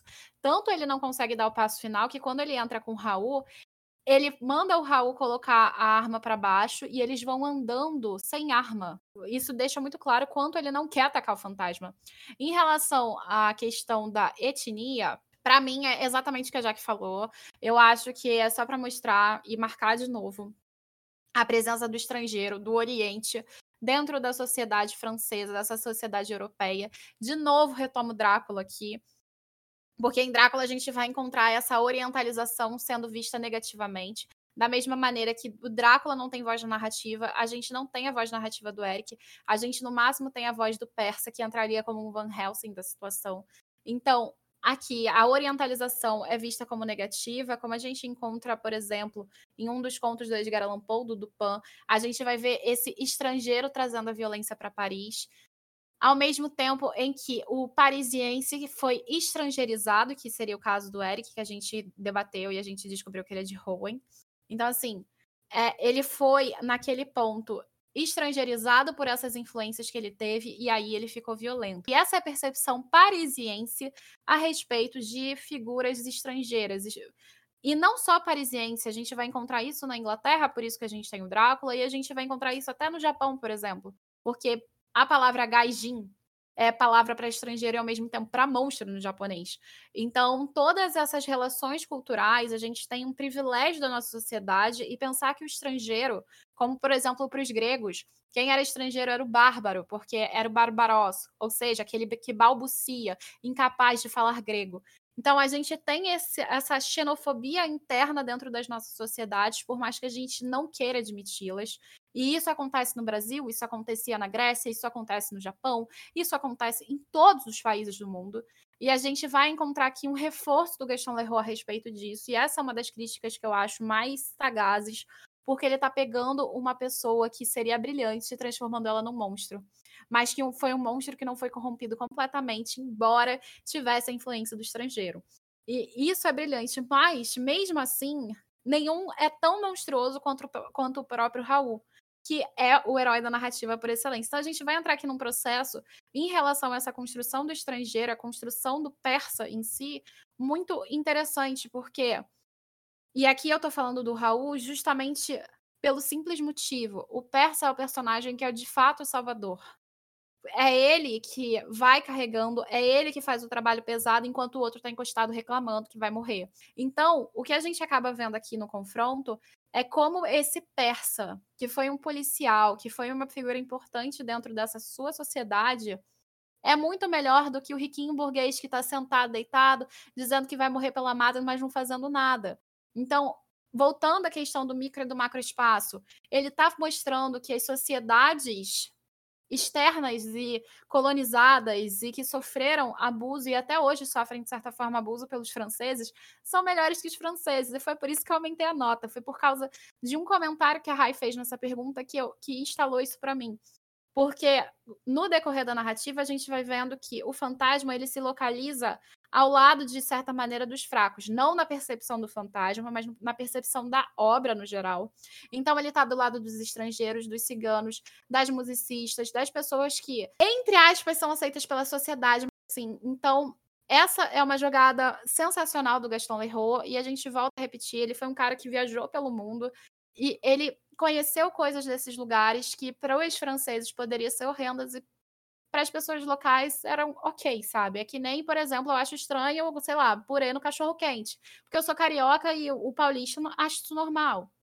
E, e aí eles reclamam que eu coloco ketchup na pizza. Então, assim, mesmo dentro do, do Brasil, Rio São Paulo, que é um do ladinho do outro, a gente já tem essa diferença. Então, imagina a diferença cultural bizarra aqui. Então, o que eu acho é que o persa, a gente não tem nada além da etnia, porque ele é a representação do microespaço para esse macroespaço. E eu acho que ele não entrega, não é só por interesse próprio, mas porque ele carrega, tanto quanto o narrador, um respeito pelo fantasma, pela genialidade do fantasma, e também por essa relação que ele constrói com ele de responsabilidade cívica, até porque ele não deixa de ser um policial, mas ao mesmo tempo ele, ele carrega essa responsabilidade paterna, porque ele fez com que o fantasma nascesse de novo quando salvou. Então eu acho que tem muita essa ambiguidade no Persa também. Embora seja um personagem tardio que claramente o Gaston Leroux acrescentou ali porque o Raul era incompetente demais. É, eu quero só complementar, na verdade, acho que, entre aspas, corrigir uma informação, é que quando tu disse que o Persa e o Raul entram lá na, no, nos porões com o braço levantado, mas com a pistola guardada, não é porque ele não queira machucar o fantasma. O Persa diz que uma pistola ou duas não seria o suficiente para parar o fantasma dentro do próprio território dele porque ele tem tantas armadilhas e tantas coisas ali por dentro que uma pistola não seria eficiente. Mas ele finge para o Raul que é eficiente porque Raul não tem esse conhecimento prévio sobre as maquinações e sobre a inteligência, a genialidade do Eric. Então ele fala isso, é muito mais fácil pro dizer para o Raul: pega uma pistola e guarda por enquanto, mas mantém o braço levantado do que realmente explicar que o braço levantado é para impedir que o laço de Punjab é, enforque eles, que estrangule eles, porque uma das habilidades do Eric era estrangular as pessoas sem que elas tomassem conhecimento. Ele era muito rápido. Ele chegava por trás, chegava dos lados e matava as pessoas muito rápido com o laço. Então, essa era uma forma de proteger se proteger e proteger o Raul sem demorar muito explicando as coisas. Então é por isso que ele guarda a pistola, mas mantém o braço levantado a todo momento. Mas então, é, eu lembro realmente essa informação de fato do Jab, mas eu ainda acho que é isso. Porque ele poderia ter mantido a pistola e ele pode muito bem dizer, porque vale lembrar que essa parte da narrativa é em primeira pessoa, então pode muito bem ser o fato de que ele não queria machucar ele. Porque, como é em primeira pessoa, é um narrador não confiável. Então a gente tem o Eric ali como personagem ambíguo na minha interpretação do texto, eu acho que ele fez isso para proteger o Eric mesmo, pra ser bem honesta. Porque ele dizer, ele sabe que o Eric é humano, diferente do, do, de todo o retrospecto e cenário que a gente tem, de ele ser esse personagem que é acima de humano, etc e tal, que foi o discurso que você acabou de comentar ele sabe que não é isso. Ele sabe que ele pode morrer com um tiro. Levantar a mão ali para se proteger, eu lembro disso, eu até acho plausível. Agora, guardar a pistola porque ele é genial, ele é incrível demais, não, não para mim não cola. Para ser bem honesto, para mim não cola. Mas é, é minha opinião, assim.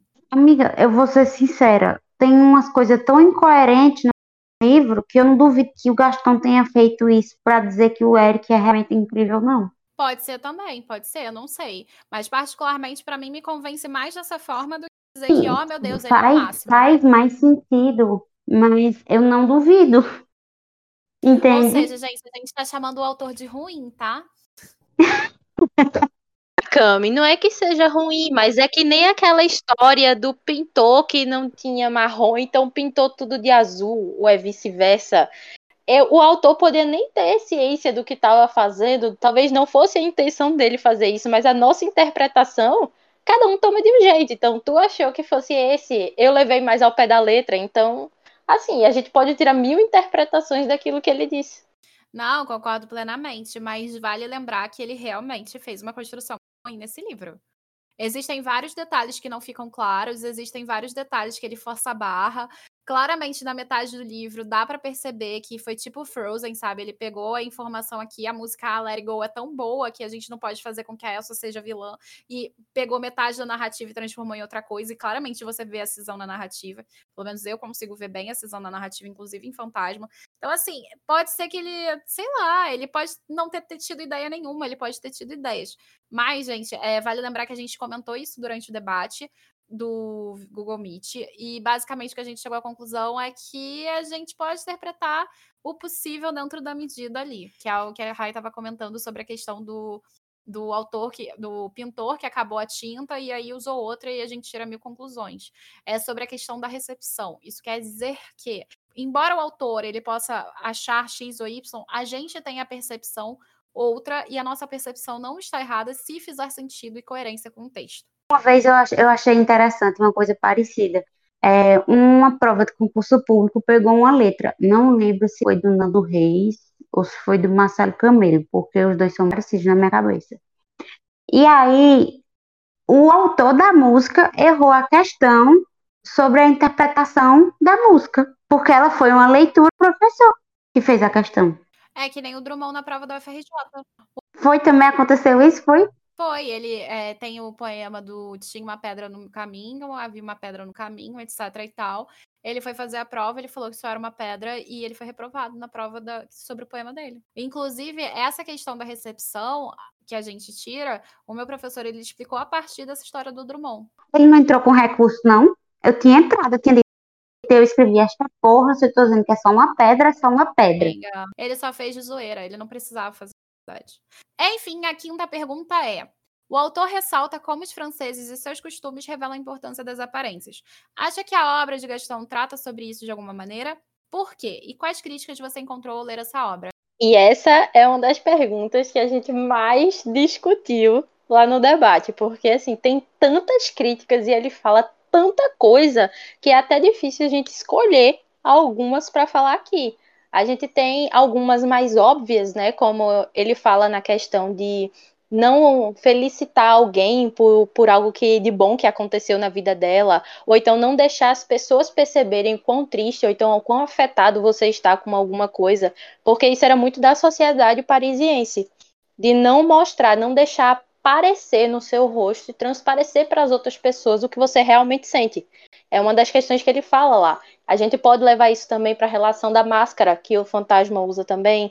A gente pode levar em questão do mau cheiro também, que ele é bem específico e é bem caracterizado. Todo mundo diz que é o cheiro que não aceitava, que ele era muito feio, que tinha máscara.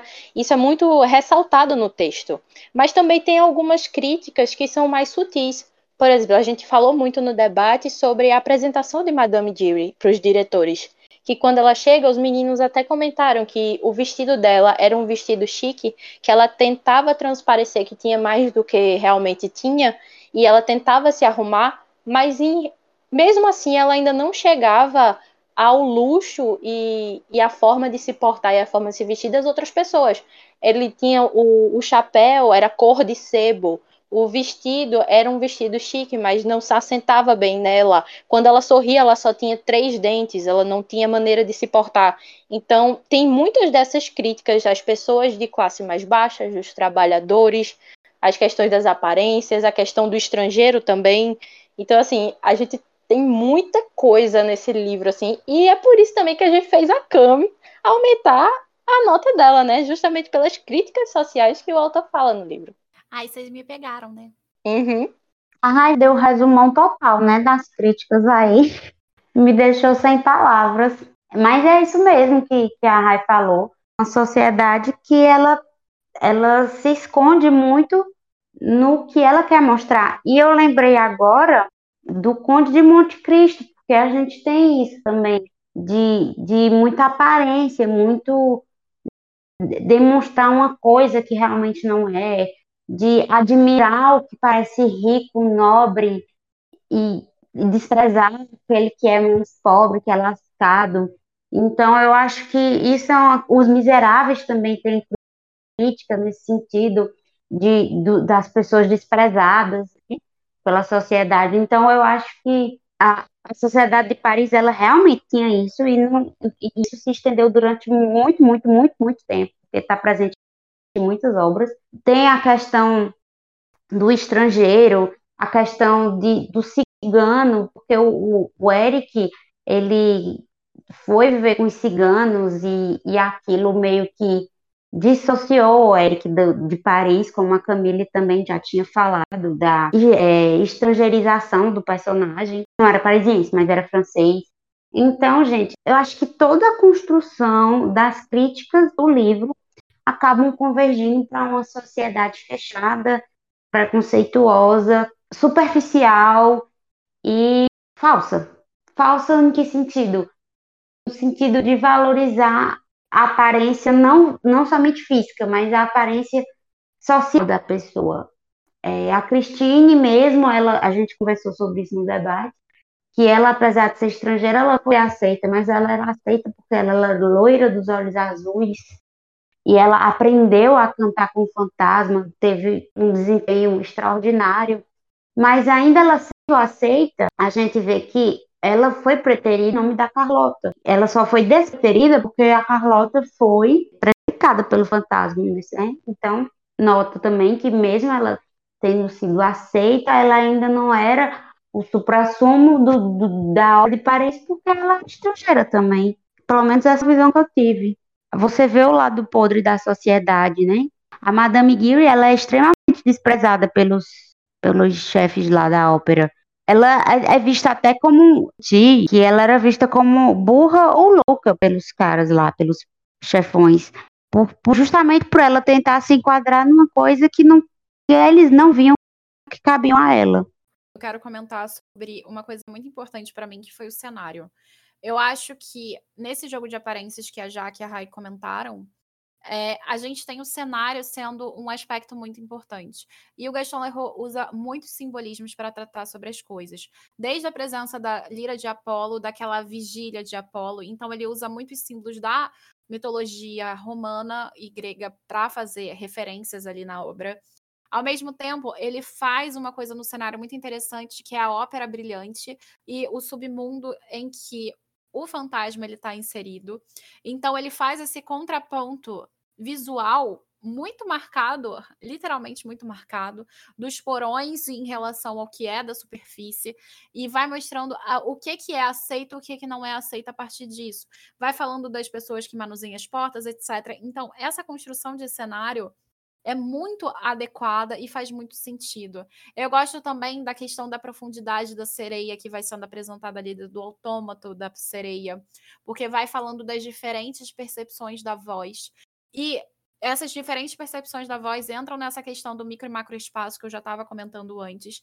E outra coisa que vale destacar de novo, que eu já tinha comentado, mas eu volto a ressaltar aqui, é que a gente pode fazer uma leitura metafórica do fantasma a partir da divisão muito interessante da própria Christine, tirando um pouco esse lado do fantasma e centralizando a Christine e seus amores. A gente tem uma divisão entre o que, que é o prazer da música, o que é a potência da música, a liberdade do feminino, e ao mesmo tempo a questão do matrimônio dentro da figura do, da mulher.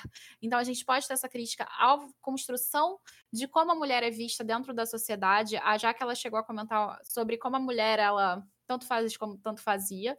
Então, já na outra pergunta, então aqui eu retomo isso, porque aqui a gente pode realmente ter a Cristine entre o seu amor pela música e o seu amor de infância, que aquele babaca, o seu amor de infância, aquela, e, e como esse amor de infância, esse amor idealizado, ele não existe, porque ele é tão tóxico, tão tóxico, que não tem como você tragar mas você vai sendo levada por aquilo por um padrão social de estigma de aparências, que é o que as meninas estavam comentando. Ao mesmo tempo, você tem o lado da música que vai sufocando, porque existe uma competitividade muito forte para você ser excelente, para você ser cada vez melhor em cada apresentação. Então, você tem esses dois lados que acabam sendo tóxicos dependendo da maneira que você faça. E na época em que a Christine estava, 1911, ali, se a gente considerar que é um pouco até antes, já que ele está se pautando em um acontecimento de 1886, o que acaba acontecendo aqui é que a gente tem uma época extremamente retrógrada, retrógrada para mulher que ela não pode escolher viver dos dois, ela não pode escolher a medida que ela deseja dos dois, ela tem que ser uma coisa ou outra. E a gente entra também na crítica ao artista, à expressão da arte, do sentimentalismo e da técnica. E ao mesmo tempo que a gente entra nessa crítica, a gente vê como existe a relação da nobreza com a arte, mas essa relação ela não pode ser completa, ela não pode ser canonizada a partir de um laço matrimonial, porque existe uma elevação dentro da sociedade que toda a construção de relacionamento entre alguém da nobreza e alguém de fora da nobreza, principalmente do ciclo da arte, vai ser interrompida, como aconteceu com a Sorelli e com o Conde. Então, esse rompimento, essa quebra de limites, porque a arte ela também está muito associada à quebra da sociedade. A arte está muito associada à quebra da sociedade, à quebra dos valores. É a arte que vai ser a questionadora, vai trazer essas diferentes impressões do mundo. Então, quando a gente tem essa percepção de diferentes impressões do mundo ali, trazidas pelos autores, pelos teatrólogos, por pelos romancistas e tudo mais, a gente vai vendo as críticas a essa sociedade vigente, catatônica e totalmente nobre e aristocrática, do aristocrata que não faz absolutamente nada, só se encosta enquanto o outro está trabalhando. Então, é uma crítica a essa sociedade, a arte ela vai levar isso, ela vai mostrar isso, e a gente consegue ver isso a partir da construção dentro do fantasma da ópera. Então, isso me chamou muita atenção outras críticas que a gente já comentou aqui, então eu não vou me estender mais, porque a gente já falou bastante coisa sobre o fantasma. Então, eu gosto muito do cenário, eu gosto muito do simbolismo.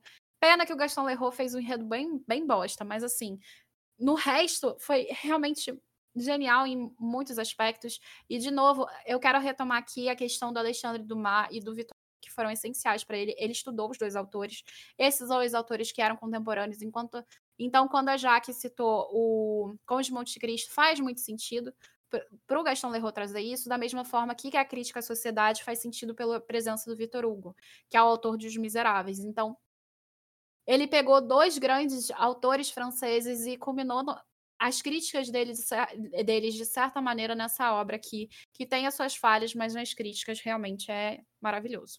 Tem essa questão que tu falou por trás da, da arte que eu achei genial, não tinha pensado por esse lado, mas eu acho também que, até no superficial mesmo, é, um cara nobre se envolver com uma mulher do teatro é eu acho que tinha aquela, aquela sensação de que era um biscate, porque estava ali cantando, aparecendo, mostrando a voz para o público, sabe?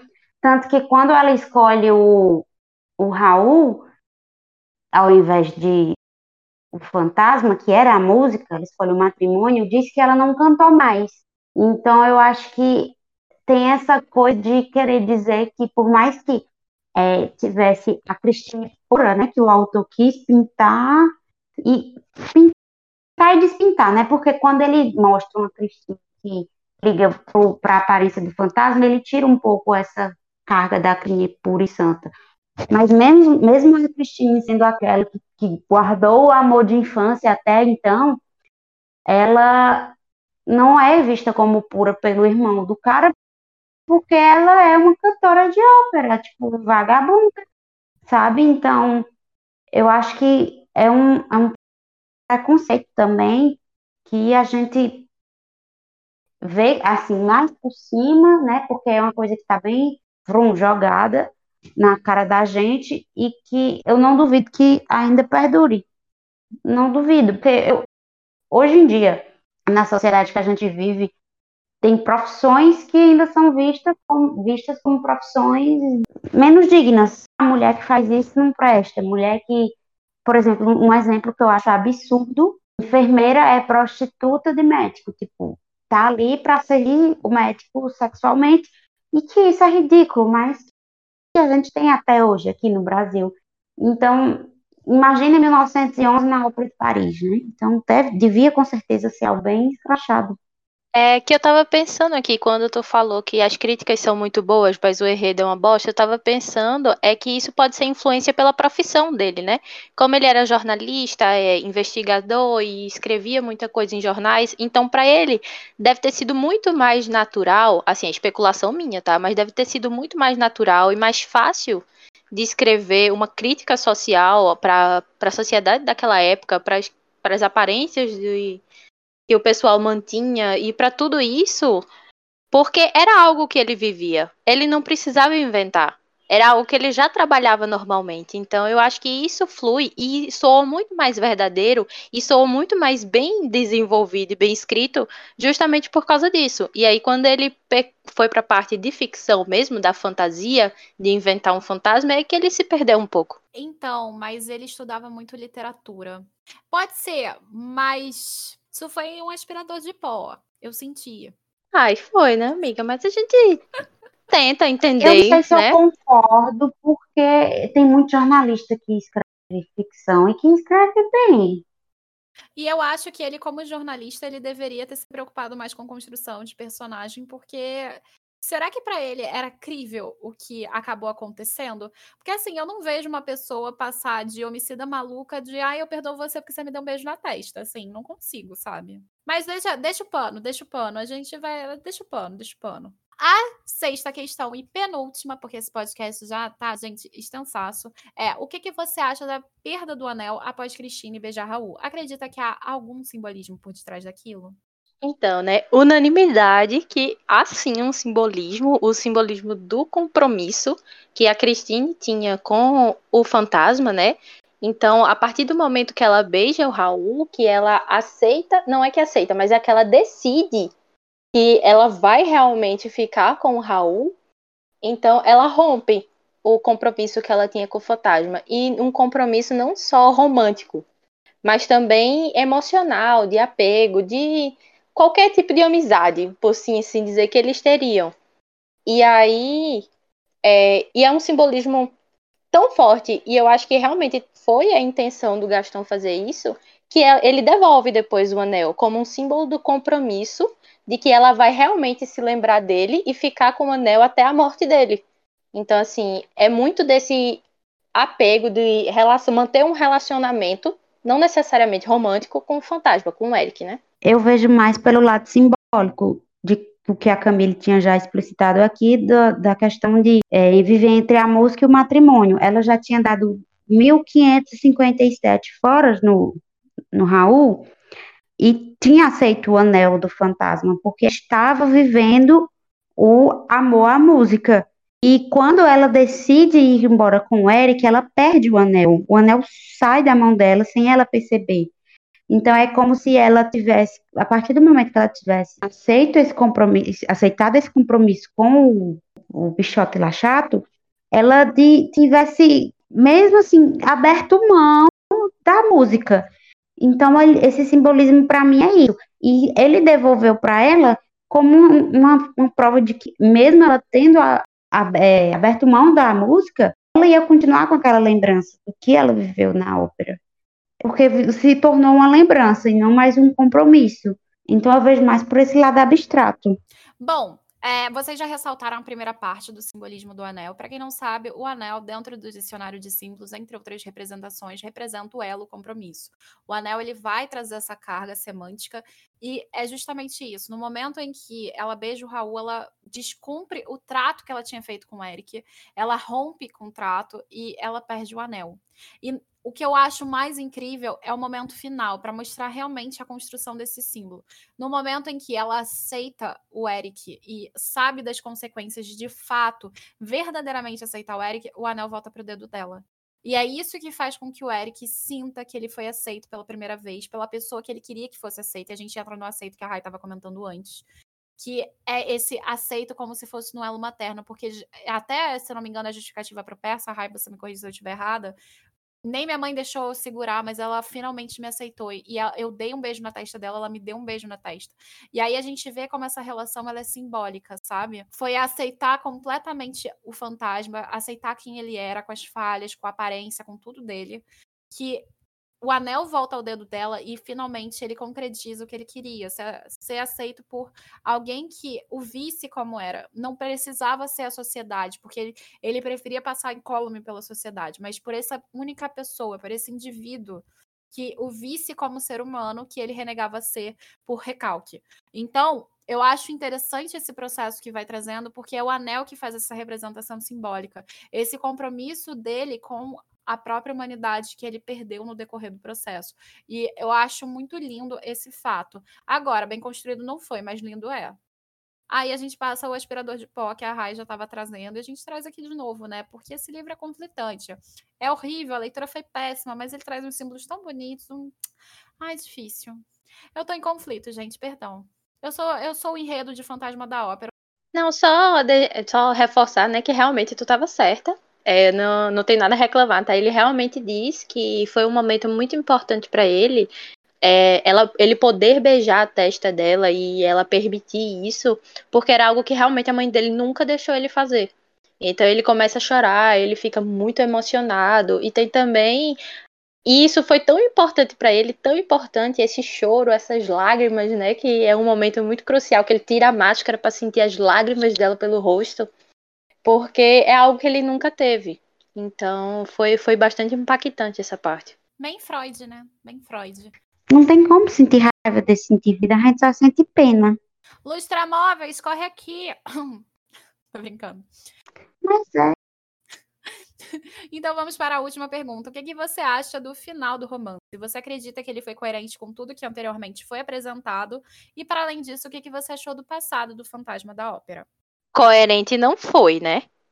Convenhamos, ele vinha num desenvolvimento, ele vinha seguindo uma linha de raciocínio, e aí, mais ou menos nos 20% finais, ali, na hora que eles vão para o momento decisivo, né? Saindo lá do quarto dos suplícios, vai por água abaixo. A gente vê todo aquele desenvolvimento indo para o ralo, o Eric vira uma pessoa diferente, acontece é, o negócio das lágrimas, do beijo na testa, de ele abrir mão de todo o plano que ele tinha feito durante a história inteira para poder dar outro final para a história, para poder liberar os dois pombinhos.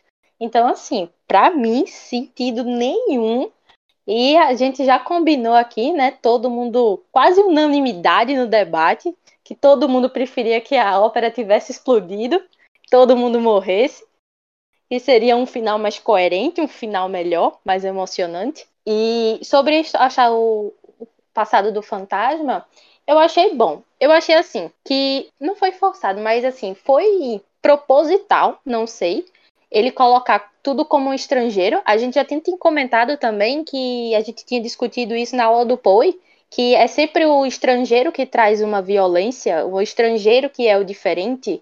A, apesar do fantasma ter nascido na França, na cidadezinha da França, ele foi, como a Jaque falou, se tornou estrangeiro, né? ele foi educado por estrangeiros, ele cresceu no mundo estrangeiro. Então, a gente vê esse passado na visão do preconceito né, do estrangeiro. Apesar de que o Gaston passa um pano danado pro Eric no final, como a Camille leu. Ele diz pobre do Eric, pobrezinho, ele só queria ser, é, ser uma pessoa comum, ele só queria, ele podia ser, queria ser feliz. Então, assim, o Lustra Móveis foi pronto, mas eu gostei bastante da, da construção do passado dele. Não só por isso, mas também por ser realmente uma questão diferenciada. Eu não tinha, acho que nenhum livro assim que não fosse fantasia, sabe, de dragões, de bruxas, essas coisas, mas que trouxesse algo tão interessante das outras culturas, essa questão dos ciganos, essa questão da mágica, essa questão dos aparatos, dos autômatos, é, da, das construções milagrosas, né, que a gente, hoje a gente sabe que são tecnologias que o pessoal não conhecia nessa época, mas eu achei bem interessante. Mas não justifica, repito, não justifica o que ele fez. A gente passa pano, mas com moderação. Sabe o que eu acabei de pensar? Será que de fato o Gaston ele não fez é, a Cristine e o Raul insuportáveis porque ele realmente gostava mais do Eric e ele não podia dar um final feliz pro Eric, não tinha como o Eric ser aceito. Com certeza. Concordo plenamente com isso, porque não é possível que ele não soubesse que aqueles dois são intragáveis. Eu concordo também. Eu acho, eu acabei de pensar nisso. Eu acho que ele fez de propósito para gente ter um ranço e gostar do Eric e pensar a sociedade desgraçada, gente, fez o Eric sofrer, vão tudo pro inferno. E ele não explodiu a ópera porque não tinha como o Eric destruir o que a sociedade era. E como a Camille falou do, do macro e micro espaço, se ele estourasse a ópera, ele estourava Paris e ele não ia estourar Paris. Porque ele era o Eric, ele era só uma pessoa. Apesar de não ser uma pessoa, ele ainda era uma pessoa. Vou voltar para nota 4. Então, eu concordo com isso. Eu acho que o Gaston Leroy fez propósito de personagens serem insuportáveis porque ele está representando a própria nobreza através do Raul. E como, por exemplo, acontece em Brás Cubas, a nobreza, a, a, a alta classe, a elite, ela não edifica nada, ela não faz absolutamente nada. E por isso é que é tão interessante a obra do Memórias Póstumas. Então, eu acho que é proposital. É, para mim, eu tinha até deixado bastante claro isso. Mas é aquilo, também deve ter tido um apelo com o público da época. Afinal, ele está. Afinal, a maior parte do público às vezes não percebe esse tipo de crítica. Não que eu esteja chamando as pessoas de ignorantes nem nada, mas é porque muitas das vezes elas se identificam tanto, na época deveria ter uma identificação maior, que as coisas meio que podem passar despercebidas. Claro que isso não acontece no decorrer do tempo, quanto mais a gente vai olhando para trás. Então, hoje é muito mais fácil para a gente olhar esse espectro, porque foi há muito tempo. Isso não quer dizer que a gente não consiga olhar o de hoje ou que a gente olhe completamente o de hoje, sabe? Isso é uma coisa que a gente estuda também.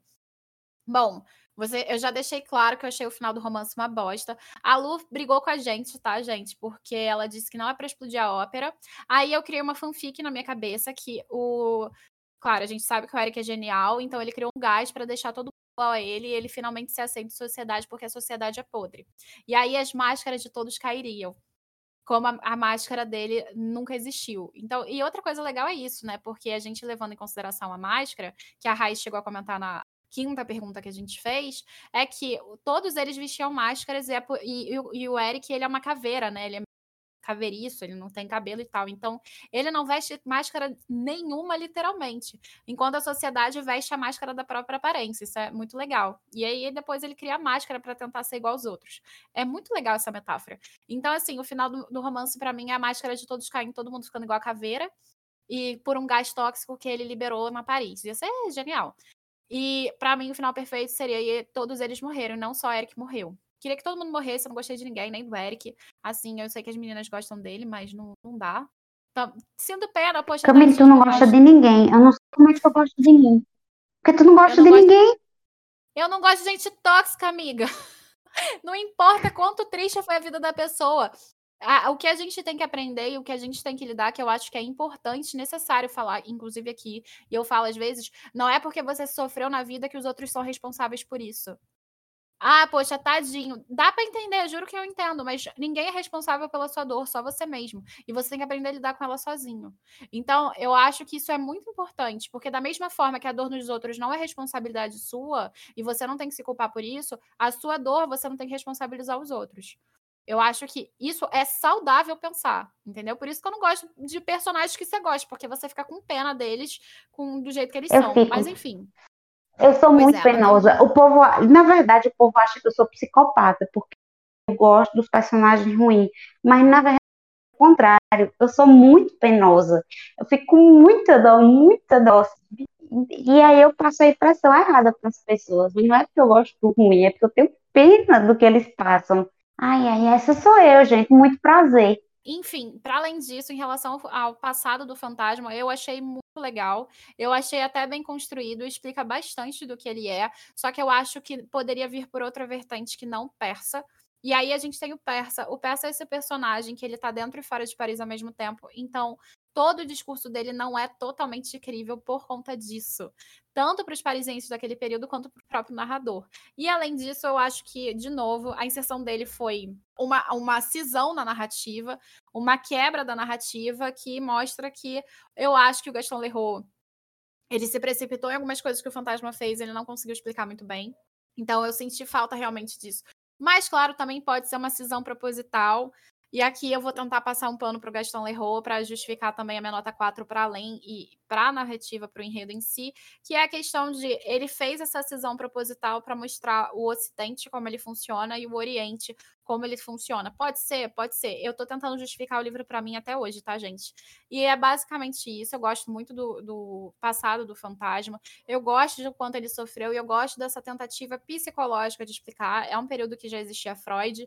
Então, a questão materna, todas essas relações, eu acho que são muito coerentes nesse aspecto. Agora, o final do romance não dá, gente. Não dá. E todos morreram é meu sonho de princesa, é a minha fanfic. Enfim, gente, esse foi o nosso debate foi bem extenso, mais extenso que muitos dos debates que a gente teve por aqui. Eu espero que vocês tenham curtido e ficado aqui até o final. Quero agradecer muito a parceria com a editora Zahar por ter aceito o nosso projeto e por ter ajudado a gente aqui a continuar a falar sobre livros clássicos para vocês. A edição aqui é a edição comentada de O Fantasma da Ópera, então vocês podem adquirir na Amazon, entre outros lugares.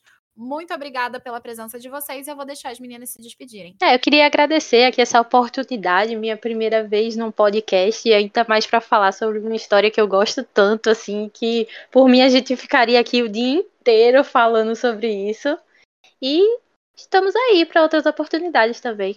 É isso aí, galera. Muito obrigada a quem ouviu até aqui.